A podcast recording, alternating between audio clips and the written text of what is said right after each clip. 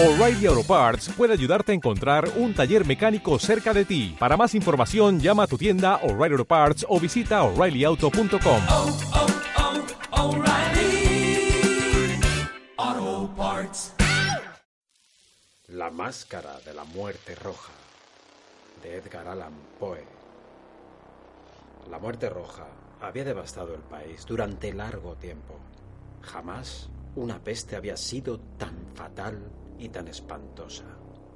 La sangre era su encarnación y su sello, el rojo y el horror de la sangre. Comenzaba con agudos dolores, un vértigo repentino y luego los poros sangraban y sobrevenía la muerte. Las manchas escarlata en el cuerpo y la cara de la víctima eran el bando de la peste que la aislaba de toda ayuda y de toda simpatía y la invasión, progreso y fin de la enfermedad se cumplían en media hora. Pero el príncipe próspero era feliz, intrépido y sagaz. Cuando sus dominios quedaron semidespoblados, llamó a su lado a mil robustos y desaprensivos amigos de entre los caballeros y damas de su corte, y se retiró con ellos al seguro encierro de una de sus abadías fortificadas. Era esta de amplia y magnífica construcción, y había sido creada por el excéntrico aunque majestuoso gusto del príncipe. Una sólida y altísima muralla la circundaba. Las puertas de la muralla eran de hierro. Una vez adentro, los cortesanos trajeron fraguas y pesados martillos y soldaron los cerrojos. Había resuelto no dejar ninguna vía de ingreso o de salida a los súbitos impulsos de la desesperación o del frenesí. La abadía estaba ampliamente aprovisionada. Con precauciones semejantes, los cortesanos podían desafiar el contagio. Que el mundo exterior se las arreglara por su cuenta. Entretanto, era una locura afligirse o meditar. El príncipe había reunido todo lo necesario para los placeres. Había bufones, improvisadores y bailarines, y hasta músicos. Había hermosura y vino. Todo esto, todo esto y la seguridad estaban del lado de adentro. Afuera estaba la muerte roja. Al cumplirse el quinto o sexto mes de su reclusión y cuando la peste hacía los más terribles estragos, el príncipe próspero ofreció a sus mil amigos un baile de máscaras de la más insólita magnificencia. Aquella mascarada era un cuadro voluptuoso, pero permitidme que antes os describa los salones donde se celebraba. Eran siete, una serie imperial de estancias, en la mayoría de los palacios, la sucesión de salones forma una larga galería en línea recta, pues las dobles puertas se abren hasta adosarse a las paredes, permitiendo que la vista alcance la totalidad de la galería. Pero aquí se trataba de algo muy distinto, como cabía esperar del amor del príncipe por lo extraño. Las estancias se hallaban dispuestas con tal irregularidad que la visión no podía abarcar más de una a la vez. Cada veinte o treinta yardas había un brusco recodo y en cada uno nacía un nuevo efecto. A la derecha e izquierda, en mitad de la pared, una alta y estrecha ventana gótica daba a un corredor cerrado que seguía el contorno de la serie de salones. Las ventanas tenían vitrales cuya coloración variaba con el tono dominante de la decoración del aposento. Si, por ejemplo, la cámara de la extremidad oriental tenía tapicerías azules, vívidamente azules eran sus ventanas. La segunda estancia ostentaba tapicerías y ornamentos purpúreos, y aquí los vitrales eran púrpura. La tercera era enteramente verde, y lo mismo los cristales. La cuarta había sido decorada e iluminada con tono naranja, la quinta con blanco, la sexta con violeta. El séptimo aposento aparecía completamente cubierto de colgaduras de terciopelo negro, que abarcaban el techo y las paredes, cayendo en pesados pliegues sobre una alfombra del mismo material y tonalidad. Pero en esta cámara el color de las ventanas no correspondía a la decoración. Los cristales eran escarlata, tenían un profundo color de sangre. A pesar de la profusión de ornamentos de oro que aparecían aquí y allá o colgaban de los techos, en aquellas siete estancias no había lámparas ni candelabros.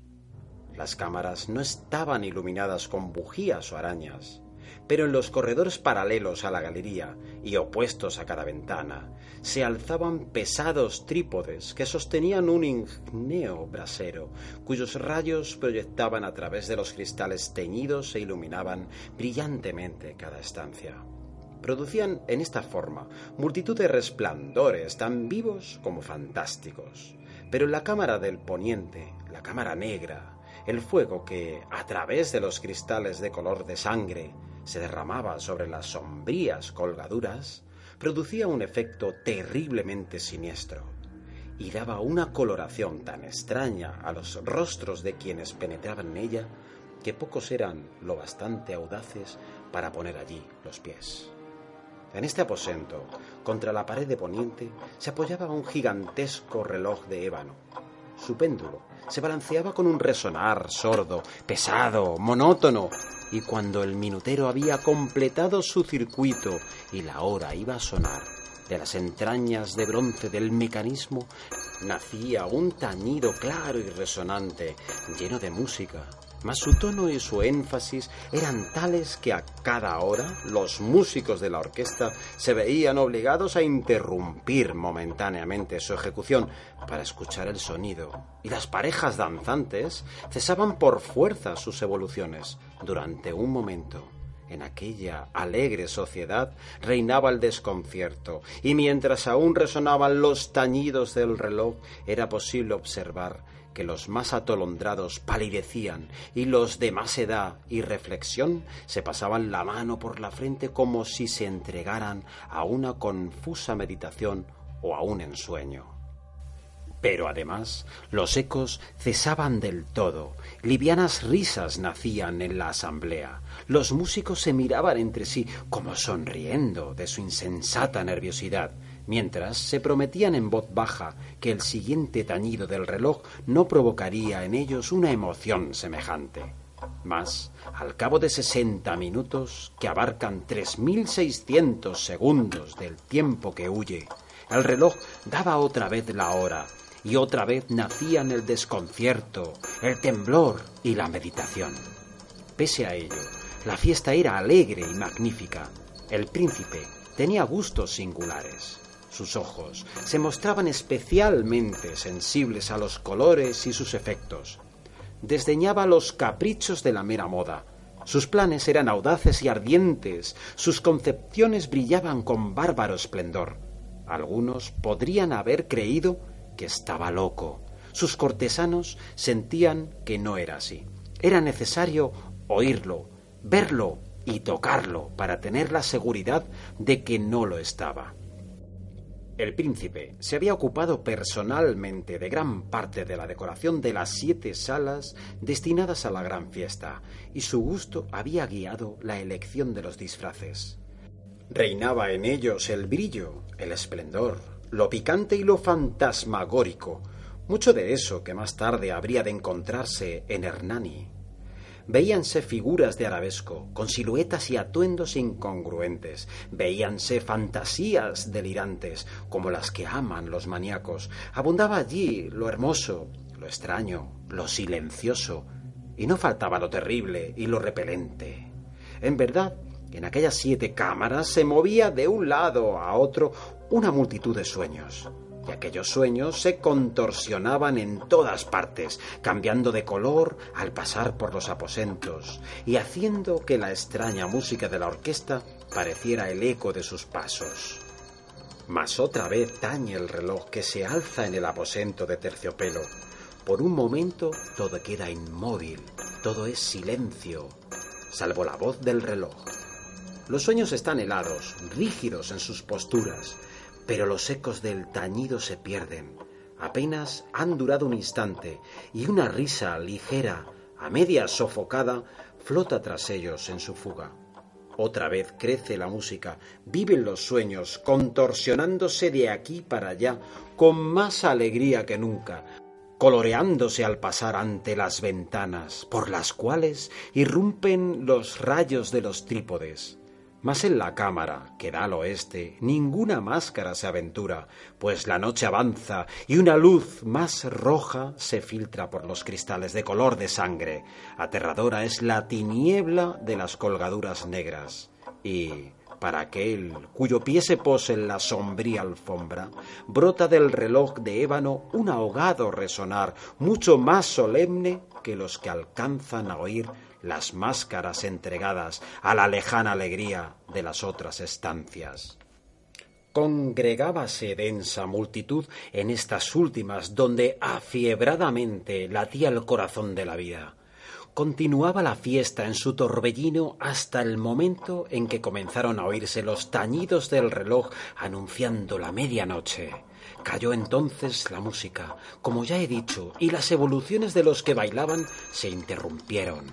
Y, como antes, se produjo en todo una cesación angustiosa. Mas esta vez el reloj debía tañer doce campanadas y quizá por eso ocurrió que los pensamientos invadieron en mayor número las meditaciones de aquellos que reflexionaban entre la multitud entregada a la fiesta. Y quizá también por eso ocurrió que antes de que los últimos ecos del carrillón se hubieran hundido en el silencio, muchos de los concurrentes tuvieron tiempo para advertir la presencia de una figura enmascarada que hasta entonces no había llamado la atención de nadie. Y, habiendo corrido en un susurro la noticia de aquella nueva presencia, alzóse al final un rumor que expresaba desaprobación, sorpresa y, finalmente, espanto, horror y repugnancia. En una asamblea de fantasmas como la que acabo de describir, es de imaginar que una aparición ordinaria no hubiera provocado semejante conmoción. El desenfreno de aquella mascarada no tenía límites, pero la figura en cuestión lo ultrapasaba e iba incluso más allá de lo que el liberal criterio del príncipe toleraba.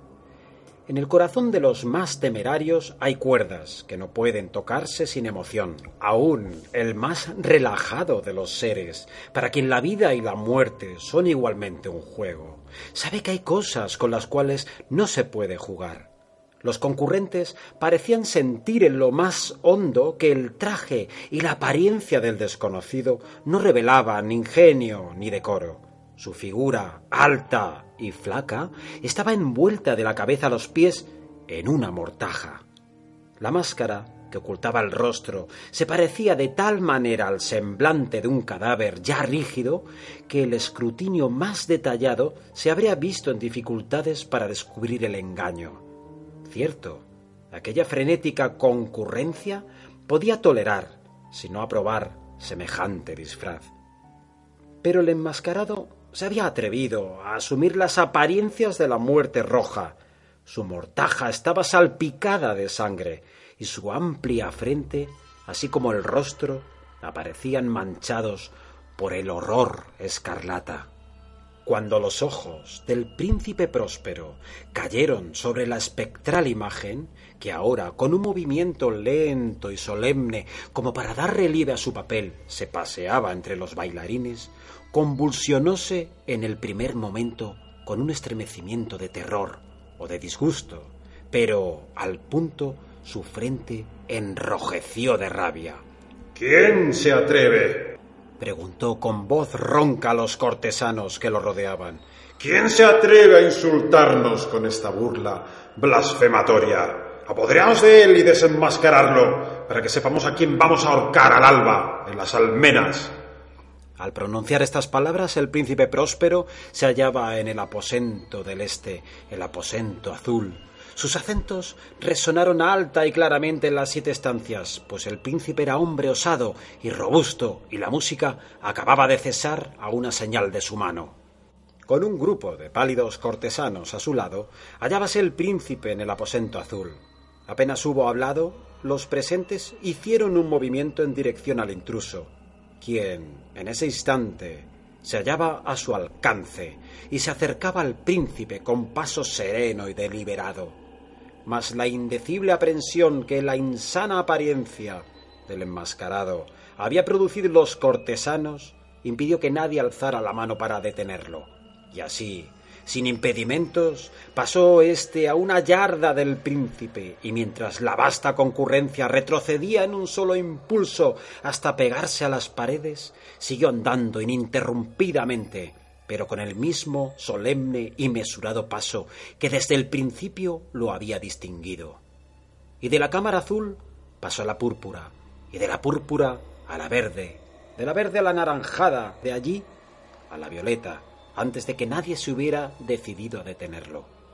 Mas entonces el príncipe próspero enloqueció por la rabia y la vergüenza de su momentánea cobardía. Se lanzó a la carrera a través de los seis aposentos, sin que nadie lo siguiera por el mortal terror que a todos paralizaba. Puñal en mano, acercóse impetuosamente hasta llegar a tres o cuatro pasos de la figura, que seguía alejándose, cuando ésta, al alcanzar el extremo del aposento de terciopelo, se volvió de golpe y enfrentó a su perseguidor. Oyóse un agudo grito, mientras el puñal caía resplandeciente sobre la negra alfombra y el príncipe próspero se desplomaba muerto. Reuniendo el terrible coraje de la desesperación, numerosas máscaras se lanzaron al aposento negro, pero al apoderarse del desconocido, cuya alta figura permanecía erecta e inmóvil a la sombra del reloj de ébano, retrocedieron con inexpresable horror al descubrir que el sudario y la máscara cadavérica que con tanta rudeza habían aferrado no contenían ninguna forma tangible. Y entonces reconocieron la presencia de la muerte roja. Había venido como un ladrón en la noche. Y uno por uno cayeron los convidados en las salas de orgía manchadas de sangre, y cada uno murió en la desesperada actitud de su caída, y la vida del reloj de ébano se apagó con la del último de aquellos alegres seres, y las llamas de los trípodes expiraron, y las tinieblas y la corrupción y la muerte roja lo dominaron todo.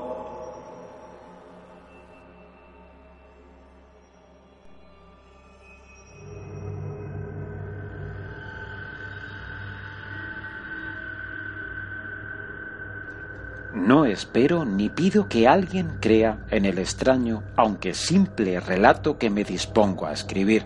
Loco estaría si lo esperara cuando mis sentidos rechazan su propia evidencia. Pero no estoy loco y sé muy bien que esto no es un sueño. Mañana voy a morir y quisiera aliviar hoy mi alma. Mi propósito inmediato consiste en poner de manifiesto simple, súncitamente y sin comentarios una serie de episodios domésticos. Las consecuencias de esos episodios me han aterrorizado, me han torturado y por fin me han destruido. Pero no intentaré explicarlos. Si para mí han sido horribles, para otros resultarán menos espantosos que baroques. Más adelante, tal vez, aparecerá alguien cuya inteligencia reduzca mis fantasmas a lugares comunes, una inteligencia más serena, más lógica y mucho menos excitable que la mía, capaz de ver en las circunstancias que temerosamente describiré una vulgar sucesión de causas y efectos naturales. Desde la infancia me destaqué por la docilidad y bondad de mi carácter, la ternura que abrigaba mi corazón era tan grande que llegaba a convertirme en objeto de burla para mis compañeros. Me gustaban especialmente los animales y mis padres me permitían tener una gran variedad. Pasaba a su lado la mayor parte del tiempo y jamás me sentía más feliz que cuando les daba de comer y los acariciaba. Este rasgo de mi carácter creció conmigo y cuando llegué a la virilidad se convirtió en una de mis principales fuentes de placer. Aquellos que alguna vez han experimentado cariño hacia un perro fiel y sagaz no necesitan que me molesten explicarles la naturaleza o la intensidad de la retribución que recibía. Hay algo en el generoso y abnegado amor de un animal que llega directamente al corazón de aquel que con frecuencia ha probado la falsa amistad y la frágil fidelidad del hombre. Me casé joven y tuve la alegría de que mi esposa compartiera mis preferencias. Al observar mi gusto por los animales domésticos no perdía oportunidad de procurarme los más agradables de entre ellos. Teníamos pájaros, peces de colores, un hermoso perro, conejos, un monito y un gato. Este último era un animal de notable tamaño y hermosura, completamente negro y de una sagacidad asombrosa. Al referirse a su inteligencia, mi mujer, que en el fondo era no poco supersticiosa, aludía con frecuencia a la antigua creencia popular de que todos los gatos negros son brujas metamorfoseadas. No quiero decir que lo creyera seriamente, y solo menciono la cosa porque acabo de recordarla. Plutón, tal era el nombre del gato, se había convertido en mi favorito y mi camarada. Solo yo le daba de comer y él me seguía por todas las partes de la casa. Me costaba mucho impedir que anduviera tras de mí en la calle. Nuestra amistad duró así varios años, en el curso de los cuales, enrojezco al confesarlo, mi temperamento y mi carácter se alteraron radicalmente por culpa del demonio. Intemperancia, Día a día me fui volviendo más melancólico, irritable e indiferente hacia los sentimientos ajenos.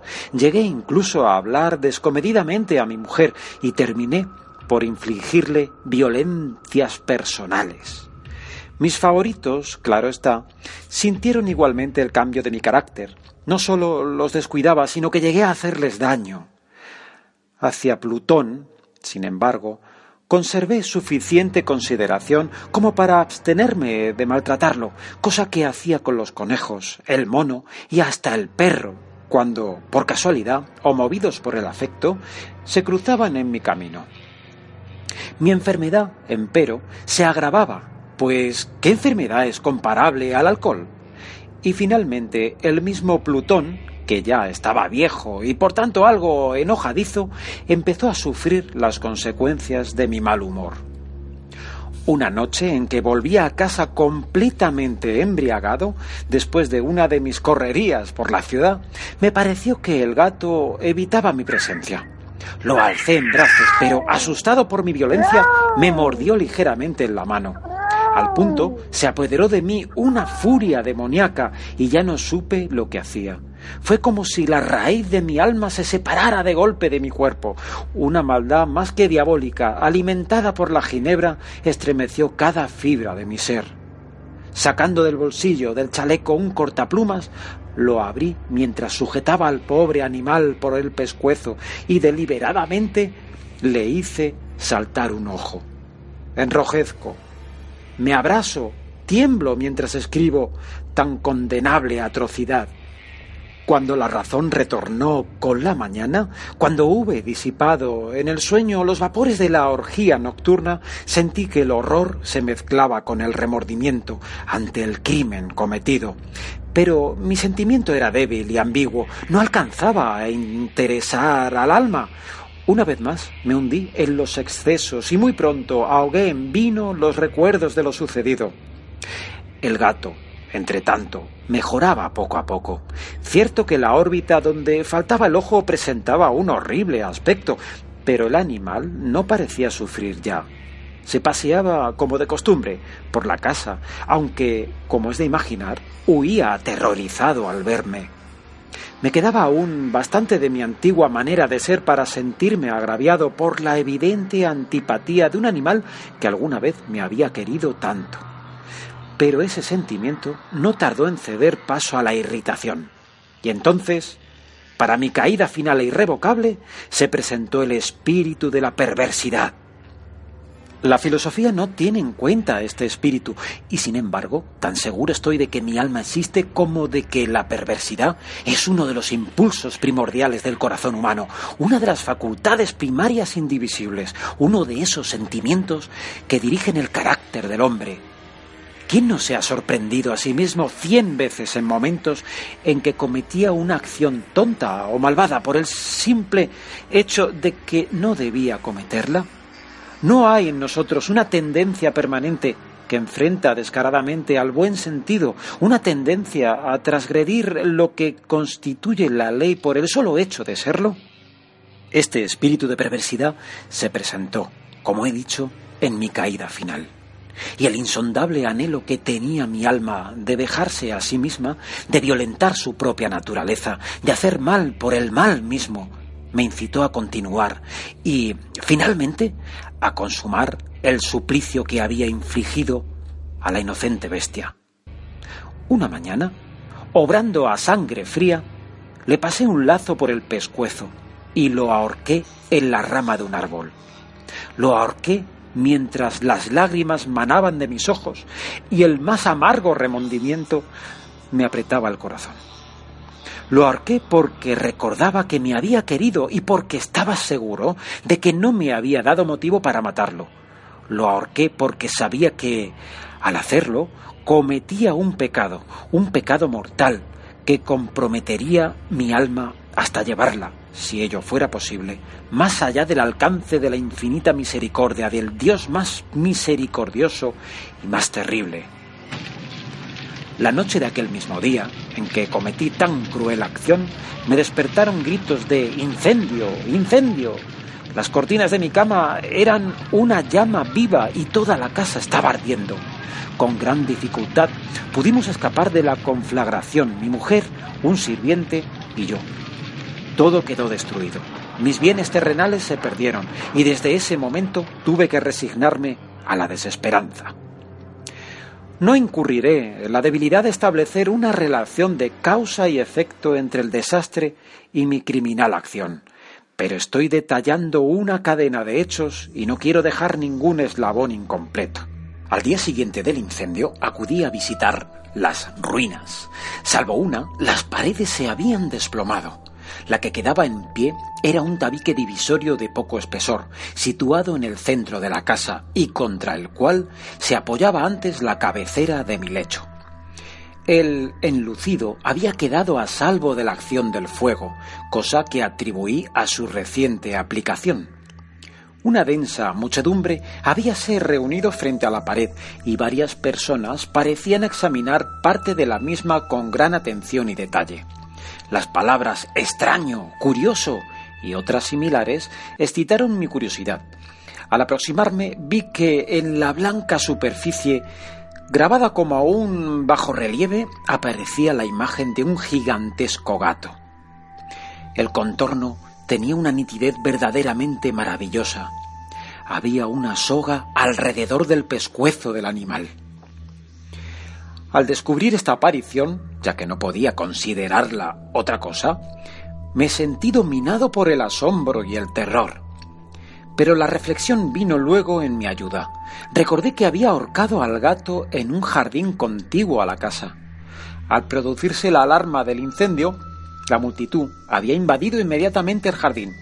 Alguien debió de cortar la soga y tirar el gato en mi habitación por la ventana abierta. Sin duda, habían tratado de despertarme en esa forma. Probablemente la caída de las paredes comprimió a la víctima de mi crueldad contra el enlucido recién aplicado, cuya cal, junto con la acción de las llamas y el amoníaco del cadáver, produjo la imagen que acababa de ver. Durante muchos meses no pude librarme del fantasma del gato, y en todo ese tiempo dominó mi espíritu un sentimiento informe que se parecía, sin serlo, al remordimiento. Llegué al punto de lamentar la pérdida del animal y buscar, en los viles antros que habitualmente frecuentaba, algún otro de la misma especie y apariencia que pudiera ocupar su lugar. Una noche en que, borracho a medias, me hallaba en una taberna más que infame. Reclamó mi atención algo negro posado sobre uno de los enormes toneles de ginebra que constituían el principal moblaje del lugar. Durante algunos minutos había estado mirando dicho tonel y me sorprendió no haber advertido antes la presencia de la mancha negra en lo alto. Me aproximé y la toqué con la mano. Era un gato, negro, muy grande, tan grande como Plutón y absolutamente igual que este, salvo un detalle. Plutón no tenía el menor pelo blanco en el cuerpo, mientras ese gato mostraba una vasta, aunque indefinida, mancha blanca que le cubría casi todo el pecho. Al sentirse acariciado, se enderezó prontamente, ronroneando con fuerza, se frotó contra mi mano y pareció encantado de mis atenciones. Acababa, pues, de encontrar el animal que precisamente andaba buscando. De inmediato propuse su compra al tabernero, pero me contestó que el animal no era suyo y que jamás lo había visto antes ni sabía nada de él. Continué acariciando al gato y cuando me disponía a volver a casa, el animal pareció dispuesto a acompañarme. Le permití que lo hiciera, deteniéndome una y otra vez para inclinarme y acariciarlo. En casa, se acostumbró a ella de inmediato y se convirtió en el gran favorito de mi mujer. Por mi parte, pronto sentí nacer en mí una antipatía hacia aquel animal. Era exactamente lo contrario de lo que había anticipado, pero sin que pueda decir cómo ni por qué, su marcado cariño por mí me disgustaba y me fatigaba. Gradualmente el sentimiento de disgusto y fatiga creció hasta alcanzar la amargura del odio. Evitaba encontrarme con el animal. Un resto de vergüenza y el recuerdo de mi crueldad de antaño me vedaban maltratarlo. Durante algunas semanas me abstuve de pegarle o de hacerle víctima de cualquier violencia, pero gradualmente, muy gradualmente, llegué a mirarlo con inexpresable odio y a huir en silencio de su detestable presencia, como si fuera una emanación de la peste. Lo que sin duda contribuyó a aumentar mi odio fue descubrir a la mañana siguiente de haberlo traído a casa que aquel gato, igual que Plutón, era tuerto. Era tuerto. Esta circunstancia fue precisamente la que le hizo más grato a mi mujer, quien, como ya dije, poseía en alto grado esos sentimientos humanitarios que alguna vez habían sido mi rasgo distintivo y la fuente de mis placeres más simples y más puros. El cariño del gato por mí parecía aumentar en el mismo grado que mi aversión. Seguía mis pasos con una pertinacia que me costaría hacer entender al lector. Donde quiera que me sentara, venía a orillarse bajo mi silla o saltaba a mis rodillas, prodigándome sus odiosas caricias. Si echaba a caminar, se metía entre mis pies, amenazando con hacerme caer, o bien clavaba sus largas y afiladas uñas en mis ropas, para poder trepar hasta mi pecho.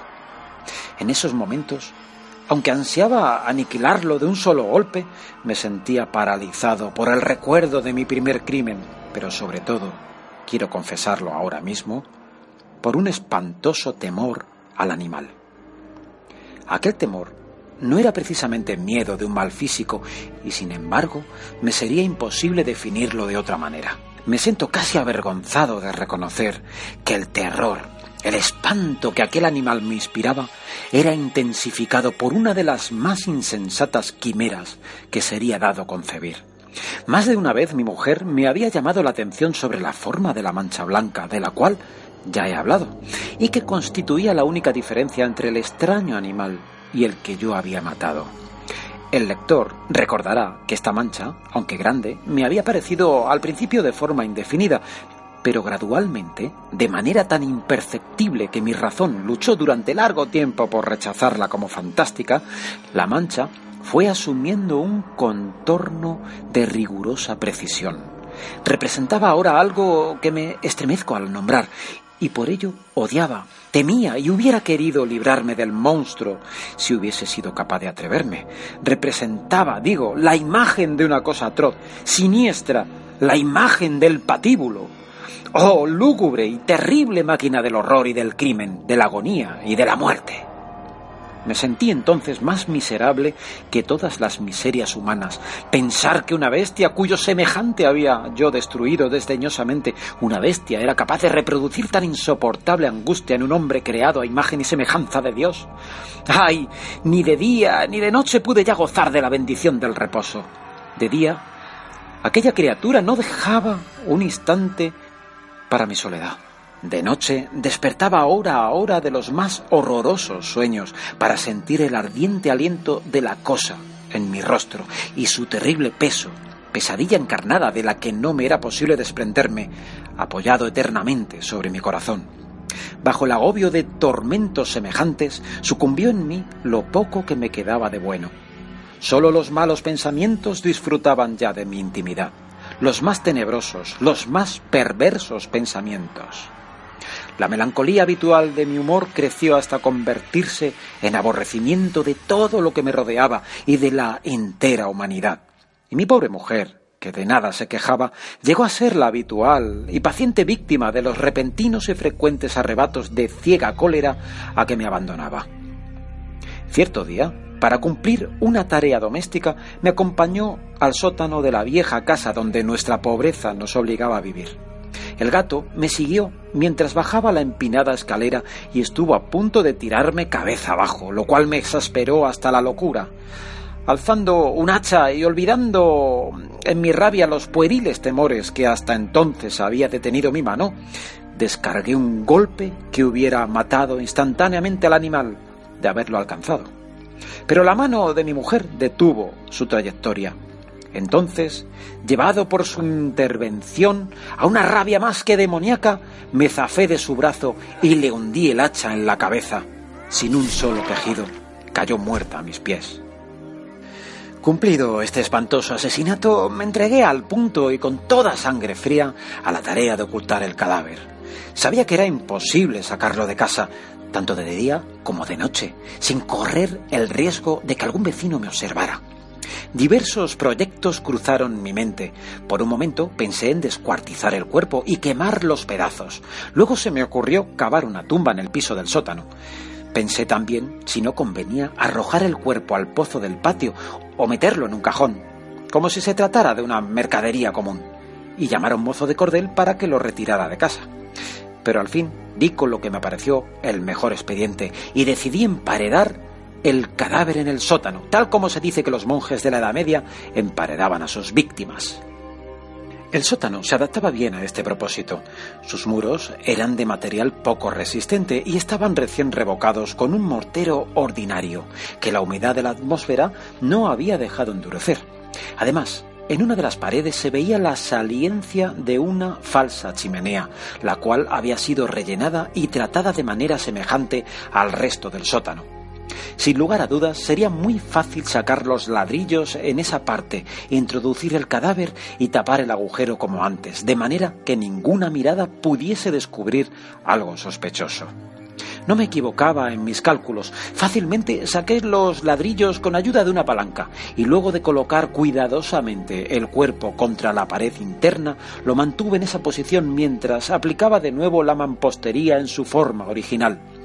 Después de procurarme argamasa, arena y cerda, preparé un enlucido que no se distinguía del anterior y revoqué cuidadosamente el nuevo enladrillado. Concluida la tarea, me sentí seguro de que todo estaba bien. La pared no mostraba la menor señal de haber sido tocada.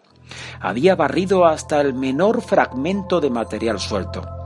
Miré en torno, triunfante, y me dije, aquí, por lo menos, no he trabajado en vano. Mi paso siguiente consistió en buscar a la bestia causante de tanta desgracia, pues al final me había decidido a matarla. Pero, por lo visto, el astuto animal, alarmado por la violencia de mi primer acceso de cólera, se cuidaba de aparecer mientras no cambiara mi humor.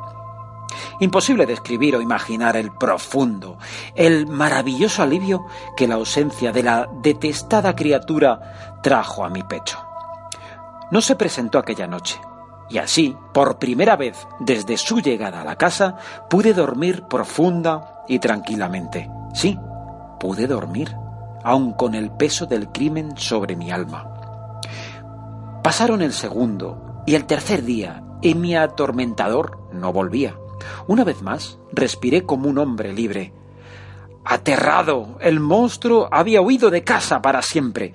Ya no volvería a contemplarlo. Gozaba de una suprema felicidad. Y la culpa de mi negra acción me preocupaba muy poco. Se practicaron algunas averiguaciones, a las que no me costó mucho responder. Incluso hubo una persquisición en la casa, pero naturalmente no se descubrió nada. Mi tranquilidad futura me parecía asegurada. Al cuarto día del asesinato, un grupo de policías se presentó inesperadamente y procedió a una nueva y rigurosa inspección. Convencido de que mi escondrijo era impenetrable, no sentí la más leve inquietud. Los oficiales me pidieron que los acompañara en su examen. No dejaron hueco ni rincón sin revisar. Al final, por tercera o cuarta vez, bajaron al sótano. Los seguí, sin que me temblara un solo músculo. Mi corazón latía tranquilamente, como el de aquel que duerme en la inocencia. Me paseé de un lado a otro del sótano, había cruzado los brazos sobre el pecho y andaba tranquilamente de aquí para allá. Los policías estaban completamente satisfechos y se disponían a marcharse. La alegría de mi corazón era demasiado grande para reprimirla. Ardía en deseos de decirles, por lo menos, una palabra como prueba de triunfo y confirmar doblemente mi inocencia. Caballeros, dije por fin cuando el grupo subió a la escalera, me alegro mucho de haber disipado sus sospechas. Les deseo felicidad y un poco más de cortesía. Dicho sea de paso, caballeros, esta casa está muy bien construida. En mi frenético deseo de decir alguna cosa con naturalidad, casi no me daba cuenta de mis palabras. Repito que es una casa excelente construcción. Estas paredes, ya se marchan ustedes, caballeros, tienen una gran solidez. Y entonces, arrastrado por mis propias bravatas, golpeé fuertemente con el bastón que llevaba en la mano sobre la pared del el ladrillado tras del cual se hallaba el cadáver de la esposa de mi corazón. Que Dios me proteja y me libre de las garras del archidemonio. Apenas había cesado el eco de mis golpes cuando una voz respondió desde dentro de la tumba. Un quejido sordo y entrecortado al comienzo, semejante al sollozar de un niño, que luego creció rápidamente hasta convertirse en un largo, agudo y continuo alarido anormal, como inhumano, un aullido, un clamor de lamentación, mitad de horror, mitad de triunfo, como sólo puede haber brotado en el infierno de la garganta de los condenados en su agonía y de los demonios exultantes en la condenación. Hablar de lo que pensé en ese momento sería locura. Presa de vértigo, fui tambaleándome hasta la pared opuesta. Por un instante, el grupo de hombres de la escalera quedó paralizado por el terror. Luego, una docena de robustos brazos atacaron la pared que cayó de una pieza. El cadáver, ya muy corrompido y manchado de sangre coagulada, apareció de pie ante los ojos de los espectadores. Sobre su cabeza, con la roja boca abierta y el único ojo como de fuego, estaba agazapada la horrible bestia cuya astucia me había inducido al asesinato y cuya voz delatora me entregaba al verdugo. Había emparedado al monstruo en la tumba.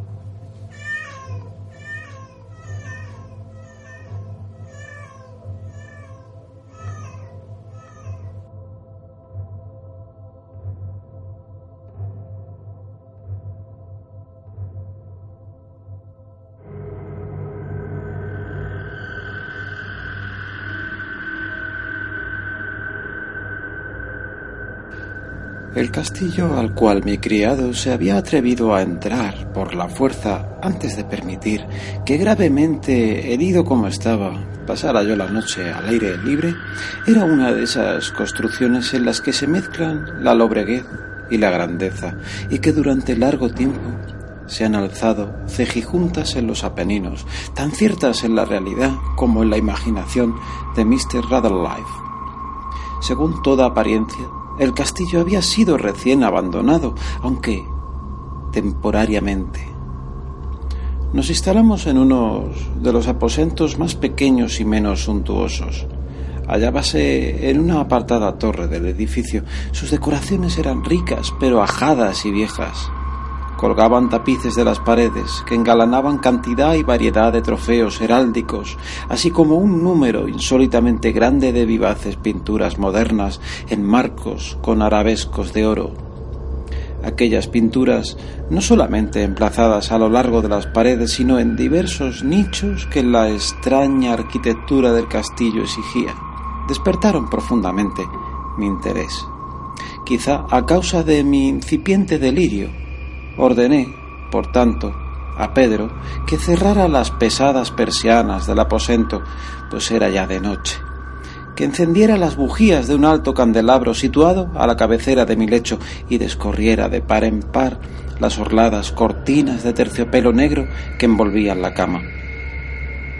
Al hacerlo, así deseaba entregarme, si no al sueño, por lo menos a la alternada contemplación de las pinturas y al examen de un pequeño volumen que habíamos encontrado sobre la almohada y que contenía la descripción y la crítica de aquellas. Mucho, mucho leí e intensa, intensamente miré, rápidas y brillantes volaron las horas hasta llegar la profunda medianoche. La posición del candelabro me molestaba para no incomodar a mi amodorrado sirviente, alargué con dificultad la mano y lo coloqué de manera que su luz cayera directamente sobre el libro. El cambio, empero, produjo un efecto por completo inesperado. Los rayos de las numerosas bujías, pues eran muchas, cayeron en un nicho del aposento que una de las columnas del lecho había mantenido hasta ese momento en la más profunda sombra. Pude ver así, vívidamente, una pintura que había pasado inadvertida para mí. Era el retrato de una joven que empezaba ya a ser mujer. Miré presurosamente su retrato y cerré los ojos. Al principio no alcancé a comprender por qué lo había hecho, pero mientras mis párpados continuaban cerrados, cruzó por mi mente la razón de mi conducta era un movimiento impulsivo a fin de ganar tiempo para pensar, para asegurarme de que mi visión no me había engañado, para calmar y someter mi fantasía antes de otra contemplación más serena y más segura.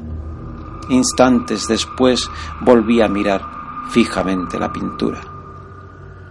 Ya no podía ni quería dudar de que estaba viendo bien puesto que el primer destello de las bujías sobre aquella tela había disipado la soñolienta modorra que pesaba sobre mis sentidos, devolviéndome al punto de la vigilia. Como ya he dicho, el retrato representaba a una mujer joven. Solo abarcaba la, cabeza y los hombros, pintados de la manera que técnicamente se denomina viguette, y que se parecen mucho al estilo de las cabezas favoritas de Sully los brazos, el seno y hasta los extremos del radiante cabello se mezclaban imperceptiblemente en la vaga pero profunda sombra que formaba el fondo del retrato. El marco era oval, ricamente dorado y afiligranado en estilo morisco.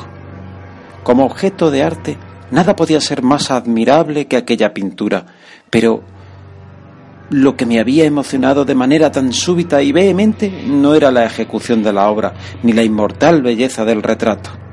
Menos aún cabía pensar que mi fantasía, arrancada de mi semisueño, hubiera confundido aquella cabeza con la de una persona viviente. Inmediatamente vi que las peculiaridades del diseño de la vignette y del marco tenían que haber repelido semejante idea, impidiendo incluso que persistiera un solo instante. Pensando intensamente en todo eso, quédeme tal vez una hora, a medias, sentado, a medias reclinado, con los ojos fijos en el retrato.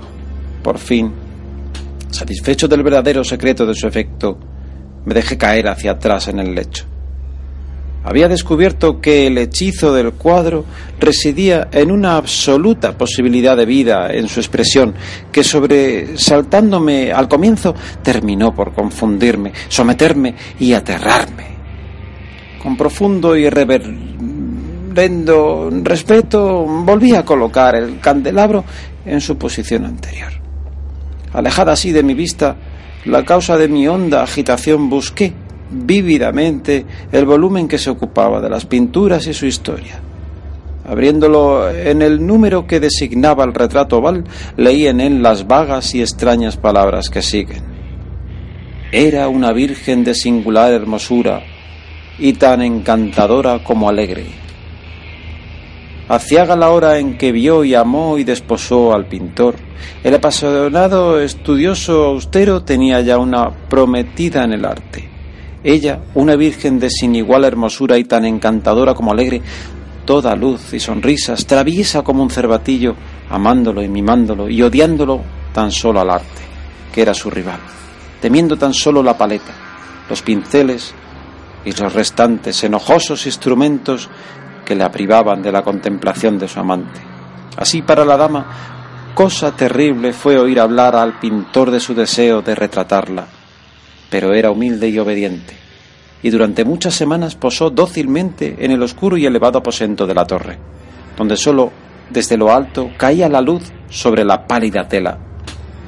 Mas él, el pintor, gloriábase de su trabajo, que avanzaba hora a hora y día a día, y era un hombre apasionado, violento y taciturno que se perdía en sus ensueños, tanto que no quería ver cómo esa luz que entraba lívida en la torre solitaria marchitaba la salud y la vivacidad de su esposa, que se consumía a la vista de todos, salvo de la suya.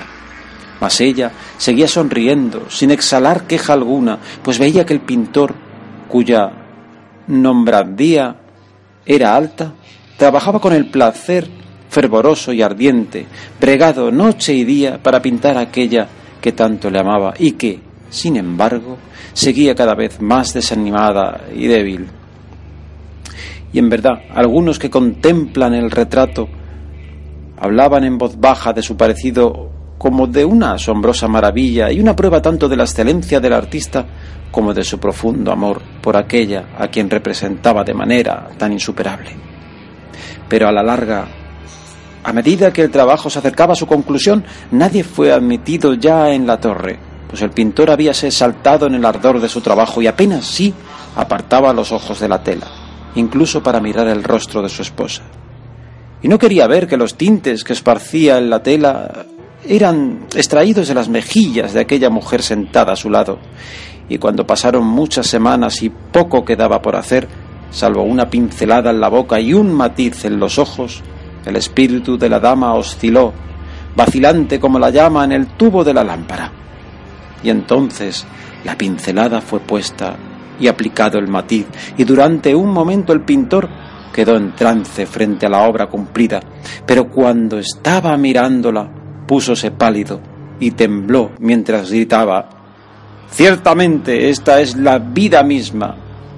Y volvióse de improviso para mirar a su amada. Estaba muerta.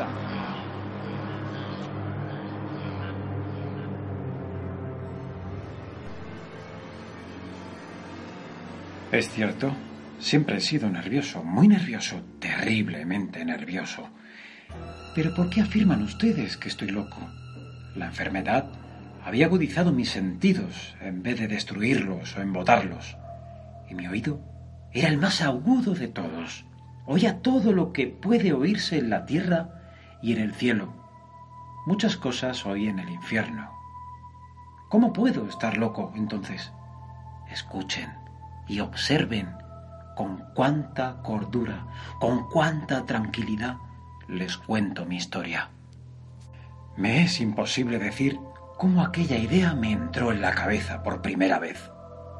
Pero, una vez concebida, me acosó noche y día. Yo no perseguía ningún propósito, ni tampoco estaba colérico. Quería mucho al viejo. Jamás me había hecho nada malo, jamás me insultó. Su dinero no me interesaba. Me parece que fue su ojo. Sí, eso fue. Tenía un ojo semejante al de un buitre, un ojo celeste y velado por una tela. Cada vez que lo clavaba en mí se me helaba la sangre. Y así, poco a poco, muy gradualmente, me fui decidiendo a matar al viejo y librarme de aquel ojo para siempre. Presten atención ahora. Ustedes me toman por loco, pero los locos no saben nada. En cambio, si hubieran podido verme, si hubieran podido ver con qué habilidad procedí, con qué cuidado, con qué previsión, con qué disimulo me puse a la obra, jamás fui más amable con el viejo que la semana antes de matarlo. Todas las noches, hacia las doce, hacía yo girar el picaporte de su puerta y la abría. Oh, tan suavemente. Y entonces cuando la abertura era lo bastante grande como para pasar la cabeza, levantaba una linterna sorda, cerrada, completamente cerrada, de manera que no se viera ninguna luz. Oh, ustedes se hubieran reído al ver cuán astutamente pasaba la cabeza. La movía lentamente, muy, muy lentamente, a fin de no perturbar el sueño del viejo. Me llevaba una hora entera a introducir completamente la cabeza por la abertura de la puerta, hasta verlo tendido en su cama. ¿Eh? ¿Es que un loco hubiera sido tan prudente como yo? Y entonces, cuando tenía la cabeza completamente dentro del cuarto, abría la linterna cautelosamente. ¡Oh! tan cautelosamente. Sí, cautelosamente iba abriendo la linterna, pues crujían las bisagras. La iba abriendo lo suficiente para que un solo rayo de luz cayera sobre el ojo de buitre. Y eso lo hice durante siete largas noches, cada noche, a las doce. Pero siempre encontré el ojo cerrado, y por eso me era imposible cumplir mi obra, porque no era el viejo quien me irritaba, sino el mal de ojo y por la mañana, apenas iniciado el día, entraba sin miedo en su habitación y le hablaba resueltamente, llamándole por su nombre con voz cordial y preguntándole cómo había pasado la noche. Ya ven ustedes que tendría que haber sido un viejo muy astuto para sospechar que todas las noches, justamente a las doce, iba yo a mirarle mientras dormía. Al llegar la octava noche, procedí con mayor cautela que de costumbre al abrir la puerta. El minutero de un reloj se mueve con más rapidez de lo que se movía mi mano. Jamás, antes de aquella noche, había sentido el alcance de mis facultades, de mi sagacidad. Apenas lograba contener mi impresión de triunfo, pensar que estaba ahí abriendo poco a poco la puerta y que él ni siquiera soñaba con mis secretas intenciones o pensamientos. Me reí entre dientes ante esta idea y quizá me oyó porque le sentí moverse repentinamente en la cama, como si se sobresaltara. Ustedes pensarán que me eché hacia atrás, pero no. Su cuarto estaba tan negro como la pez ya que el viejo cerraba completamente las persianas por miedo a los ladrones. Yo sabía que le era imposible distinguir la abertura de la puerta y seguí empujando suavemente, suavemente, suavemente. Había ya pasado la cabeza y me disponía a abrir la linterna cuando mi pulgar resbaló en el cierre metálico y el viejo se enderezó en el lecho, gritando. ¿Quién está ahí? Permanecí inmóvil, sin decir palabra.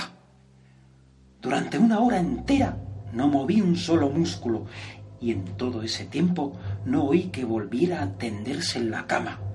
Seguía sentado, escuchando, tal como yo había hecho noche tras noche, mientras escuchaba en la pared los taladros cuyo sonido anuncia la muerte. Oí de pronto un leve quejido y supe que era el quejido que nace del terror. No expresaba dolor o pena, oh no, era el ahogado sonido que brota del fondo del alma cuando el espanto la sobrecoge. Bien conocía yo ese sonido. Muchas noches, justamente a las doce, cuando el mundo entero dormía, surgió de mi pecho, ahondando con su espantoso eco los terrores que me enloquecían. Repito que lo conocía bien. Comprendí lo que estaba sintiendo el viejo y le tuve lástima, aunque me reía en el fondo de mi corazón. Comprendí que había estado despierto desde el primer leve ruido, cuando se movió en la cama. Había tratado de decirse que aquel ruido no era nada, pero sin conseguirlo. Pensaba, no es más que el viento en la chimenea, o un grillo que chirrió una sola vez. Sí, había tratado de darse ánimo con esas suposiciones, pero todo era en vano. Todo era en vano, porque la muerte se había aproximado a él, deslizándose furtiva, y envolvía a su víctima.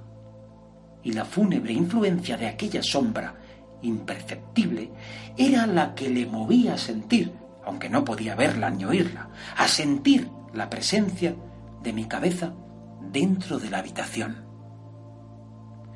Después de haber esperado largo tiempo, con toda paciencia, sin oír que volviera a acostarse, resolví abrir una pequeña, una pequeñísima ranura en la linterna.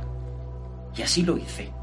No pueden imaginarse ustedes con qué cuidado, con qué inmenso cuidado, hasta que un fino rayo de luz, semejante al hilo de una araña, brotó de la ranura y cayó de lleno sobre el ojo del buitre.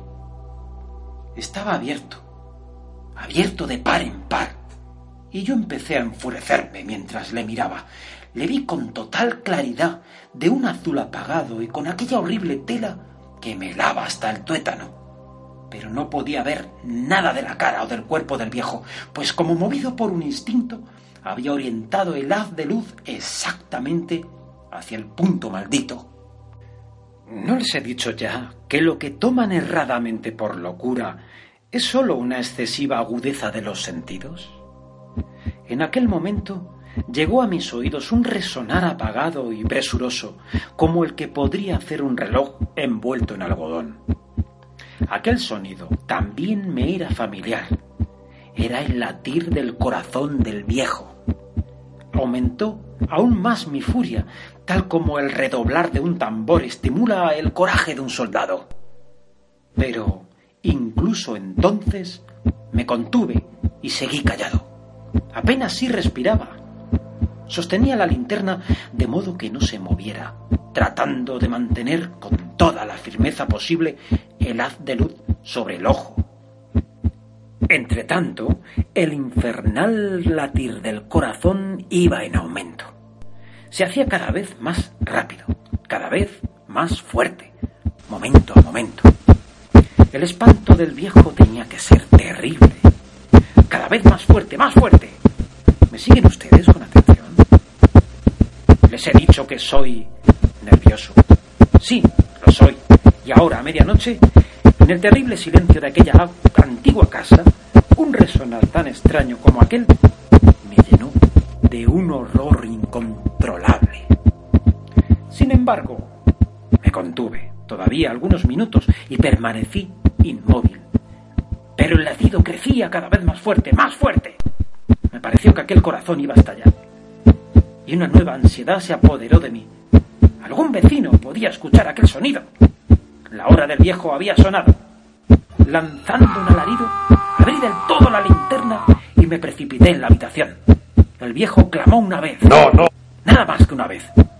Me bastó un segundo para arrojarle al suelo y echarle encima el pesado colchón. Sonreí alegremente al ver lo fácil que me había resultado todo.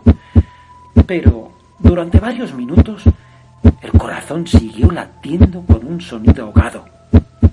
Claro que no me preocupaba, pues nadie podría escucharlo a través de las paredes. Cesó, por fin, de latir.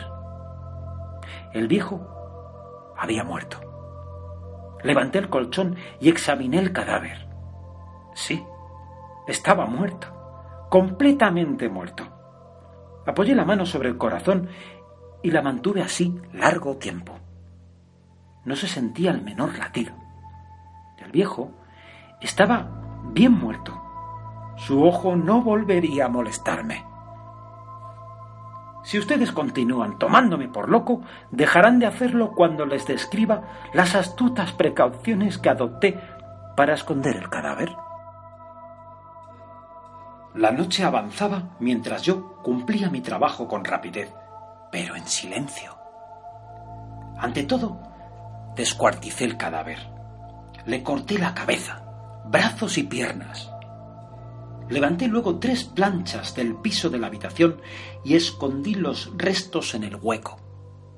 Volví a colocar los tablones con tanta habilidad que ningún ojo humano, ni siquiera el suyo, hubiera podido advertir la menor diferencia. No había nada que lavar, ninguna mancha, ningún rastro de sangre. Yo era demasiado precavido para eso. Una cuba había recogido todo.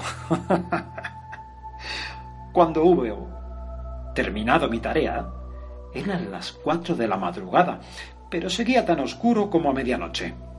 En momentos en que se oían las campanas de la hora, golpearon a la puerta de la calle. Acudí a abrir con toda tranquilidad, pues ¿qué podía temer ahora? Hallé a tres caballeros que se presentaron muy civilmente como oficiales de policía. Durante la noche, un vecino había escuchado un alarido, por lo cual se sospechaba la posibilidad de algún atentado. Al recibir este informe, en el puesto de policía habían comisionado a los tres agentes para que registraran el lugar. Sonreí, pues, ¿qué tenía que temer? Di la bienvenida a los oficiales y les expliqué que yo había lanzado aquel grito durante una pesadilla. Les hice saber que el viejo se había ausentado a la campaña. Llevé a los visitantes a recorrer la casa y los invité a que revisaran, a que revisaran bien. Finalmente, acabé conduciéndolos a la habitación del muerto. Les mostré sus caudales intactos y cómo cada cosa se hallaba en su lugar. En el entusiasmo de mis confidencias, traje sillas a la habitación y pedí a los tres caballeros que descansaran allí de su fatiga, mientras yo mismo, con la audacia de mi perfecto triunfo, colocaba mi silla en el exacto punto bajo el cual reposaba el cadáver de mi víctima. Los oficiales se sentían satisfechos, mis modales les, los habían convencido. Por mi parte, me hallaba perfectamente cómodo. Sentáronse y hablaron de cosas comunes, mientras yo les contestaba con animación. Mas, al cabo de un rato, empecé a notar que me ponía pálido y deseé que se marcharan. Me dolía la cabeza y creía percibir un zumbido en los oídos, pero los policías continuaban sentados y charlando. El zumbido se hizo más intenso, seguía resonando y era cada vez más intenso. Hablé en voz muy alta para librarme de esa sensación, pero continuaba lo mismo y se iba haciendo cada vez más clara. Hasta que, al fin, me di cuenta de que aquel sonido no se producía dentro de mis oídos. Sin duda, debí de ponerme muy pálido, pero seguía hablando con creciente soltura y levantando mucho la voz. Empero, el sonido aumentaba ¿Y qué podía yo? Era un resonar apagado y presuroso, un sonido como el que podría hacer un reloj envuelto en algodón. Yo jadeaba, tratando de recobrar el aliento, y sin embargo los policías no habían oído nada. Hablé con mayor rapidez, con vehemencia, pero el sonido crecía continuamente. Me puse en pie y discutí sobre insignificancias en voz muy alta y con violentas gesticulaciones, pero el sonido crecía continuamente. ¿Por qué no se iban? Anduve de un lado a otro, a grandes pasos, como si las observaciones de aquellos hombres me enfurecieran. Pero el sonido crecía continuamente. ¡Oh Dios! ¿Qué podía hacer yo? Lancé espumarajos de rabia, maldije, juré. Balanceando la silla sobre la cual me había sentado, raspé con ella las tablas del piso, pero el sonido sobrepujaba todos los otros y crecía sin cesar. Más alto, más alto, más alto. Y entre tanto, los hombres seguían charlando plácidamente y sonriendo. ¿Era posible que no oyeran? ¡Santo Dios! ¡No! No, claro que oían y que sospechaban. Sabían y se estaban burlando de mi horror. Sí, así lo pensé y así lo pienso hoy. Pero cualquier cosa era preferible a aquella agonía. Cualquier cosa sería más tolerable que aquel escarnio. No podía soportar más tiempo sus sonrisas hipócritas. Sentí que tenía que gritar o morir. Y entonces, otra vez, escuchen, más fuerte, más fuerte, más fuerte, más fuerte. Basta ya de fingir, malvados, aullé. Confieso que lo maté. Levanten esos tablones. Ahí, ahí, donde está latiendo su horrible corazón. Ahí está el cadáver. Ahí está el viejo y su ojo de buitre.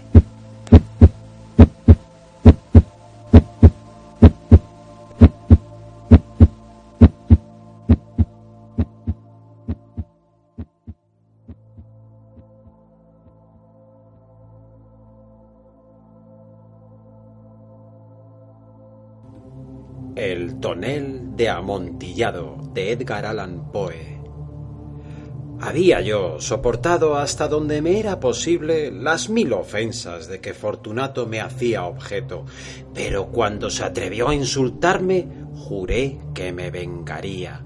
Vosotros, sin embargo, que conocéis harto bien mi alma, no pensaréis que proferí amenaza alguna. Me vengaría a la larga. Esto quedaba definitivamente decidido pero por lo mismo que era definitivo, excluía toda idea de riesgo. No sólo debía castigar, sino castigar con impunidad. No se repara un agravio cuando el castigo alcanza al reparador, y tampoco es reparado si el vengador no es capaz de mostrarse como tal a quien lo ha ofendido. Téngase en cuenta que ni mediante hechos ni palabras había yo dado motivo a Fortunato para dudar de mi buena disposición, tal como me lo había propuesto, seguí sonriente ante él, sin que se diera cuenta de que mi sonrisa procedía ahora de la idea de su inmolación. Un punto débil tenía este Fortunato, aunque en otros sentidos era un hombre de respetar y aún de temer. Enorgullecíase de ser un conquistador en materia de vinos. Pocos italianos poseen la capacidad del verdadero virtuoso. En su mayor parte, el entusiasmo que fingen se adapta al momento y a la oportunidad, a fin de engañar a los millonarios ingleses y austriacos. En pintura y en alhajas, Fortunato era un impostor, como todos sus compatriotas, pero en lo referente a vinos añejos procedía con sinceridad. No era yo diferente de él en este sentido. Experto en vendimias italianas, compraba con largueza todos los vinos que podía. Anochecía ya, una tarde en que la semana de carnaval llegaba a su locura más extrema, cuando encontré a mi amigo acercarse con excesiva cordialidad, pues había estado bebiendo en demasía. Disfrazado de bufón, llevaba un ajustado traje a rayas y lucía en la cabeza el cónico gorro de cascabeles. Me sentí tan contento al verle que me pareció que no terminaría nunca de estrechar su mano. Mi querido Fortunato, le dije, qué suerte haberte encontrado. Qué buen semblante tienes. Figúrate que acabo de recibir un barril de vino que pasa por amontillado, pero tengo mis dudas. ¿Cómo? exclamó Fortunato. ¿Amontillado? ¿Un barril? Imposible. Y a mitad de carnaval. Tengo mis dudas, insistí, pero he sido lo bastante tonto como para pagar su precio sin consultarte antes. No pude dar contigo y tenía miedo a echar a perder un buen negocio. ¿Amontillado? Tengo mis dudas ¿Amontillado? y quiero salir de ellas. ¿Amontillado?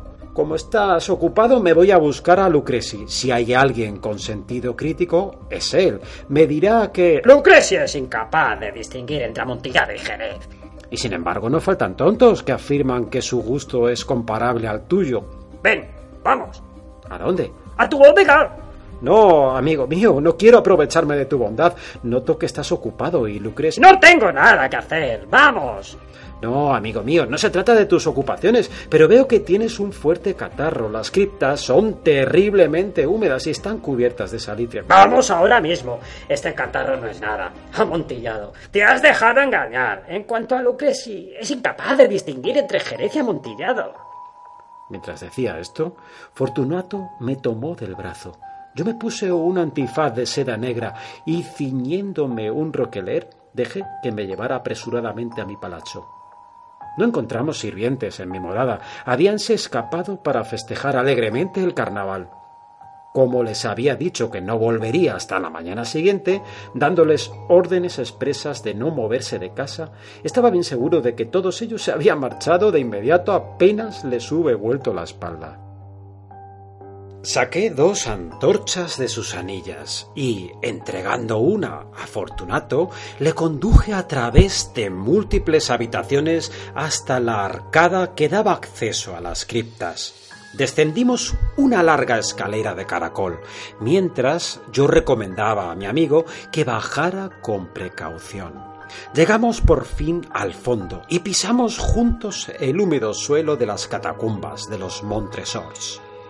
Mi amigo caminaba tambaleándose y al moverse tintinearon los cascabeles de su gorro. ¿El tonel? dijo. Está más adelante, contesté, pero observa las blancas telarañas que brillan en las paredes de estas cavernas. Se volvió hacia mí y me miró en los ojos con veladas pupilas que destilaban el flujo de su embriaguez. ¿Salitre? preguntó después de un momento. Salitre, repuse. ¿Desde cuándo tienes esa tos? El violento acceso impidió a mi pobre amigo contestarme durante varios minutos. No es nada. No, nada. dijo por fin. Vamos, declaré con decisión. Volvamos, tu salud es preciosa. Eres rico, respetado, admirado, querido. Eres feliz como en un tiempo lo fui yo. Tu desaparición sería lamentada, cosa que no ocurriría en mi caso. Volvamos, pues de lo contrario te enfermarás y no quiero tener esa responsabilidad. Además, está Lucreci que... ¡Basta! dijo Fortunato. Esta tos no es nada y no me... y no me matará. No voy a morir de un acceso de tos, por, por Dios. Ciertamente que no, repuse. No quería alarmarte innecesariamente. Un trago de este medoc nos protegerá de la humedad. Rompí el cuello de una botella que había extraído de una larga hilera de la misma clase colocada en el suelo. Bebe, agregué, presentándole el vino. Mirándome de soslayo, alzó la botella hasta sus labios, detúvose y me hizo un gesto familiar mientras tintineaban sus cascabeles. Brindo Dijo, por los enterrados que reposan en torno de nosotros. Y yo brindo porque tengas una larga vida. Otra vez me tomó del brazo y seguimos adelante, Estas criptas son enormes. observó Fortunato. Los Montresors, repliqué, fueron una distinguida y numerosa familia. He olvidado vuestras armas. Un gran pie humano de oro en campo de azur. El pie aplasta una serpiente rampante, cuyas garras se hunden en el talón. ¿Y el lema? Nemo me impune lacessit, Muy bien. dijo Fortunato. Chispeaba el vino en sus ojos y tintineaban los cascabeles. El Medoc había estimulado también mi fantasía. Dejamos atrás largos muros formados por esqueletos apilados, entre los cuales aparecían también toneles y pipas, hasta llegar a la parte más recóndita de las catacumbas. Me detuve otra vez, atreviéndome ahora a tomar del brazo a Fortunato por encima del codo. Mira, cómo el salitre va en aumento, dije. Abunda como el moho en las criptas. Estamos debajo del lecho del río. Las gotas de humedad caen entre los huesos. Mm, Ven, volvamos antes de que sea demasiado tarde. La tos. No es nada. dijo Fortunato. Sigamos adelante, pero bebamos antes otro trago de... del Medoc. Bebamos otro trago. Rompí el cuello de un frasco de, de gravé y se lo alcancé. Vaciólo de un trago y sus ojos se llenaron de una luz salvaje. Riéndose, lanzó la botella hacia arriba, gesticulando en una forma que no entendí. Lo miré sorprendido. Repitió el movimiento, un movimiento grotesco. ¿No comprendes? No, repuse. Entonces, no eres de la hermandad. ¿Cómo? No eres un masón. Oh, sí, exclamé, sí lo soy. ¿Tú? ¿Un masón? Imposible. ¿Un masón? insistí, Haz un signo. dijo él. Un signo. Eh, mira, repuse, extrayendo de entre los pliegues de mi rocaler una pala de albañil. Te estás burlando. exclamó Fortunato, retrocediendo algunos pasos. Pero vamos a ver ese amontillado. Puesto que lo quieres, dije, guardando el utensilio y ofreciendo otra vez mi brazo a Fortunato, que se apoyó pesadamente. Continuamos nuestro camino en busca del amontillado. Pasamos bajo una hilera de arcos muy bajos. Descendimos, seguimos adelante y luego de bajar otra vez llegamos a una profunda cripta donde el aire estaba tan viciado que nuestras antorchas dejaron de llamear y apenas alumbraban. En el extremo más alejado de la cripta se veía otra menos espaciosa, Contra sus paredes se habían apilado restos humanos que subían hasta la bóveda, como puede verse en las grandes catacumbas de París. Tres lados de esa cripta interior aparecían ornamentados de esta manera. En el cuarto, los huesos se habían desplomado y yacían dispersos en el suelo, formando en una parte un amontonamiento bastante grande. Dentro del muro, así expuesto por la caída de los huesos, vimos otra cripta o nicho interior, cuya profundidad sería de unos cuatro pies, mientras su ancho era de tres y su alto de seis o siete. Parecía haber sido construida sin ningún propósito especial, ya que sólo constituía el intervalo entre dos de los colosales soportes del techo de las catacumbas y formaba su parte posterior la pared de sólido granito que las limitaba. Fue inútil que Fortunato, alcanzando su mortecina antorcha, tratara de ver en lo hondo del nicho. La débil luz no permitía adivinar dónde terminaba. Continúa, dije. Allí está el amontillado.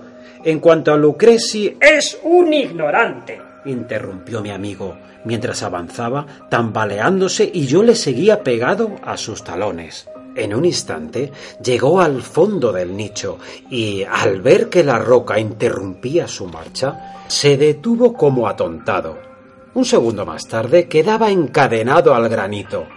Había en la roca dos argollas de hierro separadas horizontalmente por unos dos pies. De una de ellas colgaba una cadena corta, de la otra un candado. Pasándole la cadena alrededor de la cintura, me bastaron apenas unos segundos para arrojarlo. Demasiado estupefacto estaba para resistirse. Extraje la llave y salí del nicho. Pasa tu mano por la pared, dije, y sentirás el salitre. Te aseguro que hay mucha humedad. Una vez más, te imploro que volvamos. ¿No quieres? Pues entonces tendré que dejarte, pero antes he de ofrecerte todos mis servicios. ¡El amontillado! exclamó mi amigo, que no había vuelto aún de su estupefacción. Es cierto, repliqué, el amontillado. Mientras decía estas palabras, fui hasta el montón de huesos de que ya he hablado. Echándolos a un lado, puse al descubierto una cantidad de bloques de piedra y de mortero. Con estos materiales y con ayuda de mi pala de albañil, comencé vigorosamente a cerrar la entrada del nicho. Apenas había colocado la primera hilera de mampostería, advertí que la embriaguez de Fortunato se había disipado en buena parte. La primera indicación nació de un quejido profundo que venía de lo hondo del nicho. No era el grito de un borracho.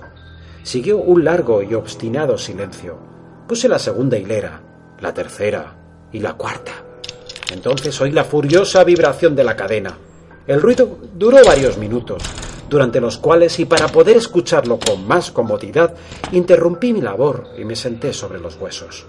Cuando, por fin, cesó el resonar de la cadena, tomé de nuevo mi pala y terminé, sin interrupción, la quinta, la sexta y la séptima hilera. La pared me llegaba ahora hasta el pecho. Detúveme nuevamente y, alzando la antorcha sobre la mampostería, proyecté sus débiles rayos sobre la figura allí encerrada. Una sucesión de agudos y penetrantes alaridos, brotando súbitamente de la garganta de aquella forma encadenada, me hicieron retroceder con violencia. Vacilé un instante y temblé. Desenvainando mi espada, me puse a tantear con ella el interior del nicho, pero me bastó una rápida reflexión para tranquilizarme. Apoyé la mano sobre la sólida muralla en la catacumba y me sentí satisfecho. Volví a acercarme al nicho y contesté con mis alaridos a aquel que clamaba. Fui su eco, lo ayudé, lo sobrepujé en volumen y en fuerza. Sí, así lo hice, y sus gritos acabaron por cesar. Ya era medianoche, y mi tarea llegaba a su término. Había completado la octava, la novena y la décima hilera. Terminé una parte de la undécima y última. Solo quedaba por colocar y fijar una sola piedra. Luché con su peso y la coloqué parcialmente en posición. Pero entonces brotó desde el nicho una risa apagada que hizo erizar mis cabellos. La sucedió una voz lamentable, en la que me costó reconocer la del noble Fortunato. Una excelente broma, por cierto. Una excelente broma. ¿Cómo vamos a reírnos en el palacio? Mientras llegamos. El amontillado, dije. Sí, el amontillado. Pero no se está viendo tarde. No nos estarán es- esperando en el palacio. Mi esposa y los demás. Venga, vámonos. Sí, dije. Vámonos. Por el amor de Dios, Montresor. Por el amor de Dios. Sí, dije, por el amor de Dios. Esperé en vano la respuesta a mis palabras. Me impacienté y llamé en voz alta. ¡Fortunato! Silencio. Llamé otra vez. ¡Fortunato! No hubo respuesta. Pasé una antorcha por la abertura y la dejé caer dentro. Solo me fue devuelto un tintinear de cascabeles. Sentí que una náusea me envolvía. Su causa era la humedad de las catacumbas. Me apresuré a terminar mi trabajo. Puse la última piedra en su sitio y la fijé con el mortero. Contra la nueva mampostería volví a alzar la antigua pila de huesos. Durante medio siglo, ningún mortal los ha perturbado. Descanse en paz.